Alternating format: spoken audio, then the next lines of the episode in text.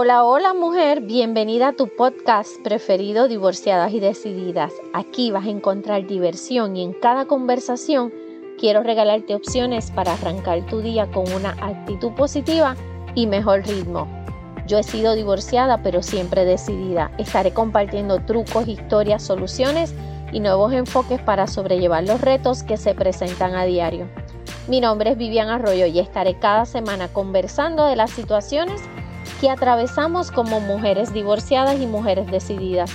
Aquí vas a descubrir cómo abrazar los cambios, completar cada meta, compaginar tus diferentes sombreros y mejorar la calidad de vida. Asimismo, entender y atender altas y bajas que puedes encontrarte con tu querida socia. Y tú, que tienes hijos, descubrirás mejores maneras para ser asertiva con ellos. Asimismo, reaprender a tomar decisiones y mega necesario diseñar tu próxima relación de pareja. Hola amiga, quiero que escuches el famoso refrán. Si la vida te da limones, aprende a hacer limonada. Estoy segura que lo has escuchado varias veces, pero yo te voy a contar algo. Yo he aprendido a hacer limonada, margaritas, bizcochos, frappé, mojitos, Mucha gente se pregunta, a lo mejor nunca han escuchado el refrán y se preguntan qué significa.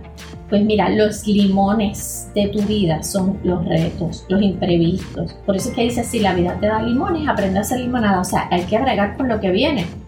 Pero también significan crisis, situaciones. Yo te digo situaciones porque la palabra, la palabra problema no me gusta utilizarla por la carga emocional que tiene pero tú sabes que las, palabras tienen fuerza, así que hay que tener cuidado como nos hablamos nosotros mismos, porque hace una gran diferencia. Y la carga emocional, recuerda que es ese pensamiento negativo de donde inicia todo. Albert Einstein dijo, no podemos resolver problemas pensando de la misma manera. Obvio. Así que no podemos exprimir limones siempre de la misma manera, porque son diferentes. Bueno, entonces a lo que vinimos. Felicidad y limones están atados totalmente, ¿verdad que sí? Eso quiere decir que los limones pueden comprar tu felicidad. Vamos a hacer esa analogía, ¿por qué? Porque todos esos limones que te has tenido que chupar y exprimir han sido parte de tu formación de hoy día, de tu fuerza, ¿verdad? Has tenido muchos limones. Por eso, yo también. Pero no nos podemos quejar, estamos aquí, estamos bien y hemos echado para adelante. Así que esos limones del pasado, esos limones del pasado que fueron esos retos que tal vez te han convertido en la mujer decidida que eres hoy, tal vez no, estoy seguro que te han convertido en esa mujer decidida. ¿Qué podemos hacer con el pasado? No lo podemos cambiar. Así que del pasado hemos aprendido a exprimir limones. Y sabes que los limones van a durar lo que te tardes en exprimirlos. ¿Estamos claros? Así que vamos a buscar soluciones. ¿Cómo las buscamos? Primero pregúntate, ¿hace cuánto tienes ese limón encima? ¿Hace cuánto te estás chupando ese limón? ¿Hace cuánto te lleva molestando ese reto? ¿Cuándo apareció? ¿Tú estabas débil cuando eso pasó? Revisa, revisa eh, tu situación emocional en ese momento. A veces estamos más débiles, a veces estamos más fortalecidas. Entonces te digo, ¿cómo, cómo trabajamos? ¿Cómo los exprimimos? Mira, si esa situación que tú estabas pensando ahora fuera de una amiga, dale, ¿qué tú le dirías? ¿Qué le dirías a esa amiga que haga? Pues párate y háblate a ti misma. Nosotras muchas veces tenemos la, la respuesta, pero no nos da la gana, nos hacemos las locas. Así que, ¿cómo mejorará mi vida cuando supere ese limón, cuando me lo acabe de chupar? En un año, ¿ese limón va a estar conmigo todavía? Yo estoy segura que no. Así que felicidad va a depender de cómo tú manejes esos limones. Y por eso te digo, felicidad no es una consecuencia. O sea, porque no es por un auto que te regalaron o por un momento bonito. No, felicidad no es una consecuencia, es una decisión. Porque puedo, porque quiero y porque me da la gana. Así que recuerda que los retos o los limones tienen tres cosas que no van a fallar nunca. Tienen una solución, tienen una fecha de caducidad y sobre todo tienen una enseñanza para tu vida, un aprendizaje. Pero tú sabes que a veces tenemos muchas experiencias, mucho aprendizaje, pero no acabamos de convertirlo en sabiduría. Y ahí es que yo te invito a que te sientes, que analices que esos limones que tú has hecho con ellos, cómo los has exprimido, si has hecho la limonada simple o has hecho un sabroso margarita. Eso es experiencia, eso es sabiduría. ¿Qué hacemos con ellos? Mucha gente busca la felicidad. Yo te voy a dar una ecuación que utilizo hace tiempo, que es bien fácil de entender. ¿okay? La felicidad la vamos a dividir en tres partes. En un 10%, en un 35% y un 55%. Esas tres partes. Ahora te cuento. La felicidad equivale a lo siguiente. El 10% de tu felicidad te lo dan tus cosas materiales. Solo el 10% te otorga eh, las cosas materiales. El 35% de tu felicidad te lo otorga tu paquetito, tus experiencias, tus vivencias. ¿Está bien? ¿Cuánto queda?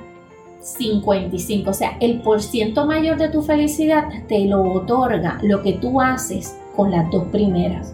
Lo que tú haces con lo material y lo que tú haces con tu genética, con tu paquetito, con tus experiencias. O sea, el, el fuerte de tu felicidad está en una cuestión de actitud. Es así de fácil. Por eso es que hay gente que tiene menos cosas materiales que tú y que yo y son más felices.